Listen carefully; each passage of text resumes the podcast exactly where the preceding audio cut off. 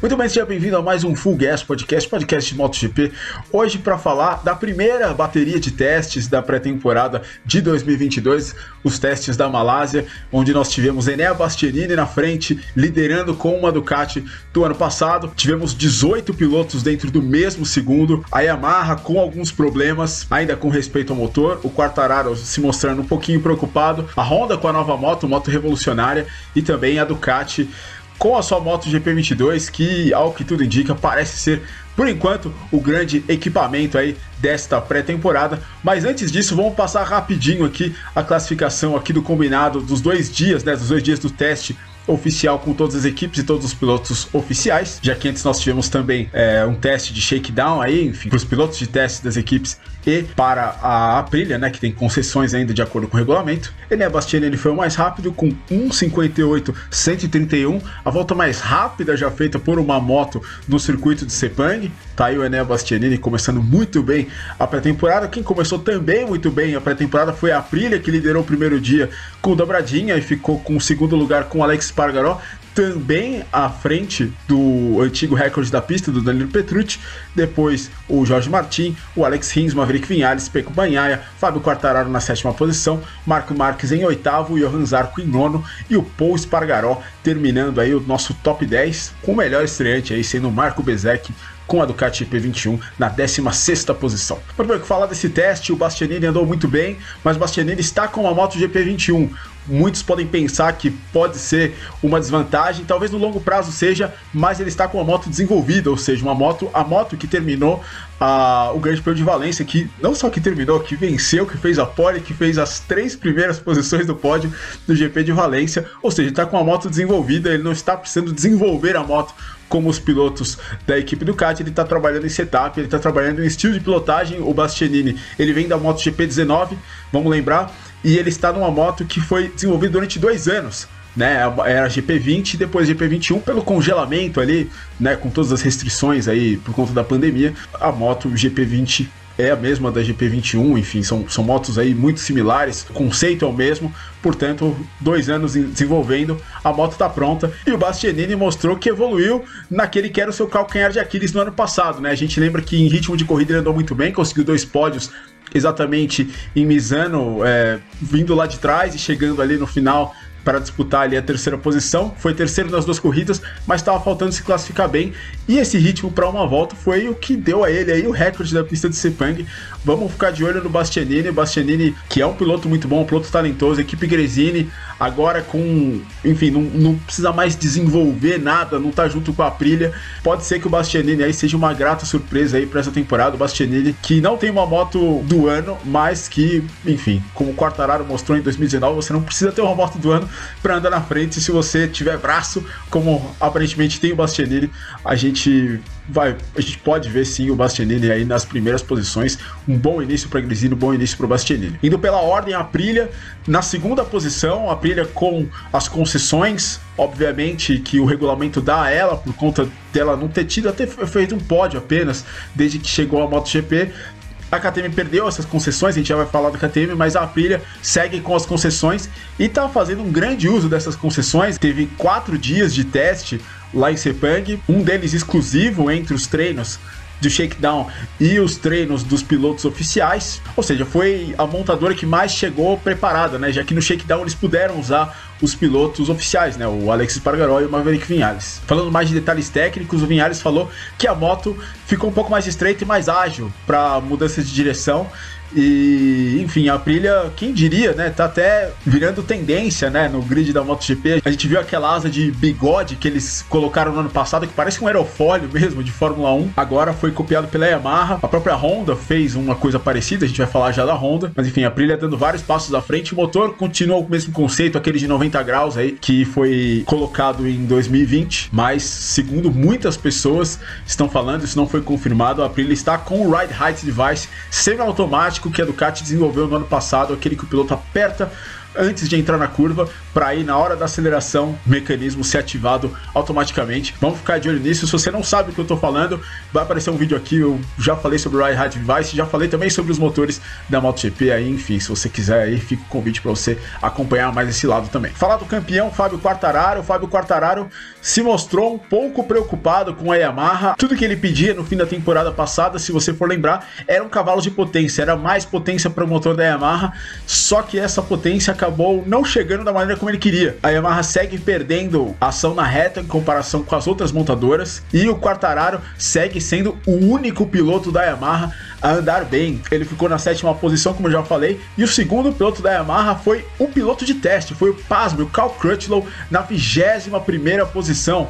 A gente teve logo atrás do Crutchlow do Vizioso, que não está conseguindo se adaptar de jeito nenhum à Yamaha. Diz que para andar na Yamaha tem que andar igual o Fábio Quartararo o que, enfim, faz lembrar a gente nos anos da Honda que só o Marques andava bem com a moto. E a gente ainda teve o Franco Morbidelli na 24 posição. O Franco Morbidelli acabou não passando pneu, né? Mas, de qualquer maneira, andou muito atrás, chegou muito atrás. A gente fala, né? 24 posição, mas o Morbidelli ficou 1.2 no melhor tempo, né? Obviamente isso pode virar aí pro próximo teste aí, mas de fato, Quartararo se confessou aí um pouco frustrado com a falta de novidades aí da Yamaha. Vamos ficar de olho nisso também. Já na rival Honda, Clima muito diferente ao que tudo indica. Nem o Marques e nem o Paul Spargaró, nem o próprio Alberto Pucci, que é o chefe de equipe da Honda, esconderam felicidade com a nova moto, mas todo mundo está muito cauteloso, todo mundo escondendo bastante as cartas é, nesse momento da pré-temporada. A moto está com um novo motor e um novo pacote aerodinâmico, pacote muito radical, né? Muita gente até brincou que essa deveria ser a RC 214V em vez de ser a RC 213V, porque é a maior mudança que a gente vê visualmente na Honda desde a mudança da 800 cilindradas para 1000 cilindradas que a gente tem agora. Mas aparentemente há um potencial alto nessa moto. O Mark Marques ficou só a dois décimos do melhor tempo, o Paul Espargaró também. E o Paul Espargaró não usou a moto de 2021, ou seja, ele não usou a moto que estava pintada ali com as cores, né? Da Repsol, né? Se a gente for ver as fotos, todas, a, maior parte delas, os pilotos estão dando com, a, com, o protótipo preto, né, que é a moto 2022. O Mark Marques deu algumas voltas na 2021 apenas e se focou, focou completamente o trabalho na 2022, ou seja, é uma, eles não estão mais naquela de vamos ver qual que é melhor aqui, qual que é melhor lá. A 2022 ela tem um caminho, já tem uma boa base e eles atacaram bastante esse desenvolvimento durante esse teste. Max acabou sofrendo duas quedas, mas ele também disse que ainda está com alguns problemas físicos porque não conseguiu treinar como ele gostaria é, no inverno. Enfim, o Marco Marques aí vai voltando. Vamos ver se ele chega no 100%. Talvez ele não consiga na pré-temporada, mas talvez ele chegue no 100% no Grande Prêmio do Qatar. Enfim, a Honda aí voltando ao páreo. Vamos ver o que pode acontecer aí. O Marques pode sim ser um grande favorito aí à conquista do título. Uma montadora que muita gente está falando e que meio que voou debaixo do radar nesse primeiro teste foi a Suzuki.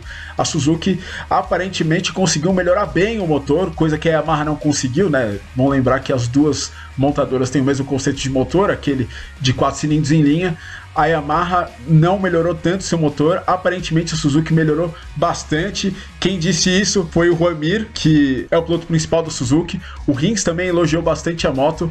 E o Quartararo também elogiou a moto da Suzuki, disse que eles estão mais rápidos de reta, ou seja, um grande passo à frente aí da, da equipe de Hamamatsu, a equipe japonesa, que a gente vê meio que como underdog, né, nesse grid da MotoGP, com, enfim, Honda, Yamaha e Ducati sempre fortes, mas é bom a gente ficar de olho, a Suzuki pode aí, se conseguir melhorar aquele ritmo de classificação, se conseguir aí, se realmente tiver esses cavalos de potência a mais, pode dar uma engrossada aí para as outras equipes durante essa temporada. Já a Ducati, que terminou os testes em Jerez muito bem, né, depois de terminar muito forte a temporada, teve alguns problemas com a moto 2022 na Malásia, principalmente problemas de tração e problemas de entrega de potência, né? O motor da Ducati que foi que teve a sua potência aumentada de acordo com o próprio Digi da linha, né, o diretor geral da Ducati, é o problema aí da estabilidade deles por enquanto, né? Aparentemente eles não têm o mesmo feedback forte que eles tinham com a 2021, mas enfim, a 2022 tem aí o seu potencial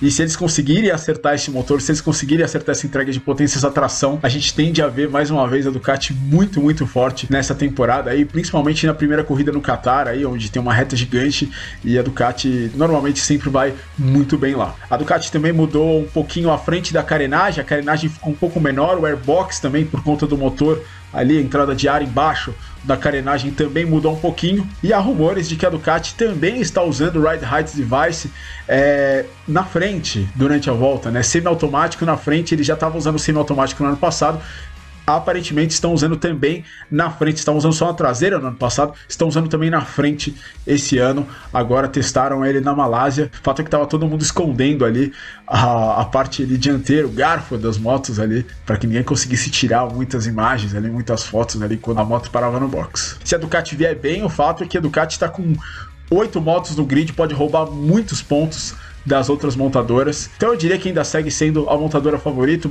até disse ele mesmo que se largasse por uma corrida hoje, largaria pensando em vencer. Portanto, não dá para não temer, para as outras equipes não temerem a Ducati. Para terminar, vamos falar um pouquinho da KTM. A KTM parece um pouco perdida ainda depois do ano passado, quando eles não tinham uma base boa de desenvolvimento e parece que estão tentando recuperar essa base nesse teste, mas parecem ainda um tanto quanto perdidos. Os tempos não impressionaram muito, os pilotos não falaram nada demais e, além disso, eles têm um pacote aerodinâmico completamente novo ali, um pacote meio parecido com o da Honda Honda meio seguindo aquele, aquele exagero de, ali de aletas ali da, da Aprilia, enfim. Mais uma montadora que tá indo atrás do que a Aprilia tá fazendo, o que realmente mostra aí que talvez a Aprilia não seja mais a equipe mais boba do campeonato, mais boba entre aspas, né? Ou pelo menos até dois anos atrás era uma equipe que a gente não colocava, ninguém queria correr pela Aprilia, se a gente for lembrar, mas agora tá todo mundo copiando, tá todo mundo indo atrás do que eles estão fazendo. Uma temporada que promete bastante aí para a escuderia de Noale. Mas enfim, a KTM ainda parece um pouco perdida, mas deve aí ter os seus brilhos uma corrida ou outra aí, certamente. Na próxima semana, o teste da MotoGP vai ser sexta, sábado e domingo na pista de Mandalika, na Indonésia. Uma pista nova, uma pista que recebeu o Mundial de Superbike no ano passado, mas que nenhuma equipe ainda tem muitos dados. Ou seja, não se sabe se essa pista vai ser muito representativa para o que vai ser a ordem de forças da MotoGP e a gente também teve um teste de dois dias apenas em Sepang, um dia e meio no caso, porque a metade do segundo dia foi com chuva. Então, é difícil a gente tirar alguma conclusão aí. Talvez as conclusões sejam todas precipitadas, talvez a gente só vá conseguir saber realmente como estão, como está a ordem de forças na MotoGP no Qatar. Mas enfim, a gente vai ver isso daqui para frente. Bom, por esse vídeo é isso, por esse podcast é isso. Muito obrigado se você chegou até aqui. Considere um like, considere se inscrever no canal e a gente se vê na próxima. Um abraço.